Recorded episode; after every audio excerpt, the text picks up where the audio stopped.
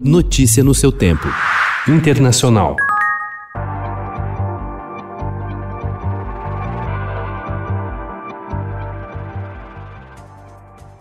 Após o vice-presidente americano Mike Pence ignorar o prazo dado pelos democratas para invocar a 25ª emenda da Constituição para afastar Donald Trump do cargo, os Estados Unidos caminham hoje para um inédito segundo processo de impeachment contra um presidente. O processo deve ser aprovado. O pedido dos democratas era uma forma de pressionar Pence a afastar o presidente de forma menos burocrática. Seria uma resolução mais rápida do que enfrentar todos os prazos e trâmites do Congresso logo no início do mandato de Joe Biden.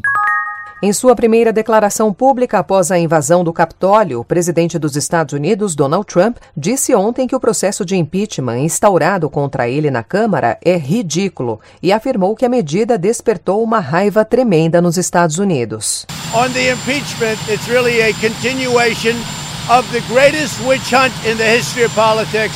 It's ridiculous. It's absolutely ridiculous. This impeachment is causing tremendous anger.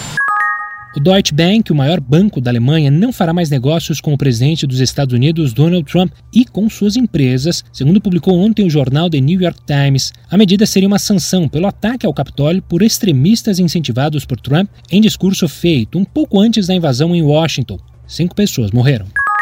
Antes de os autodeclarados membros do grupo de extrema-direita Proud Boys marcharem ao Capitólio, eles pararam no meio da rua, se ajoelharam e oraram para Jesus. O grupo, cujos participantes abraçam posições misóginas e anti-imigrantes, pediu a Deus que trouxesse reforma e renascimento. Eles agradeceram pelo maravilhoso país em que temos a bênção de estar. Pediram a Deus pela restituição de seus sistemas de valores e por coragem e força tanto para representá-lo quanto para representar bem a nossa cultura e invocaram proteção divina para o que estava por vir.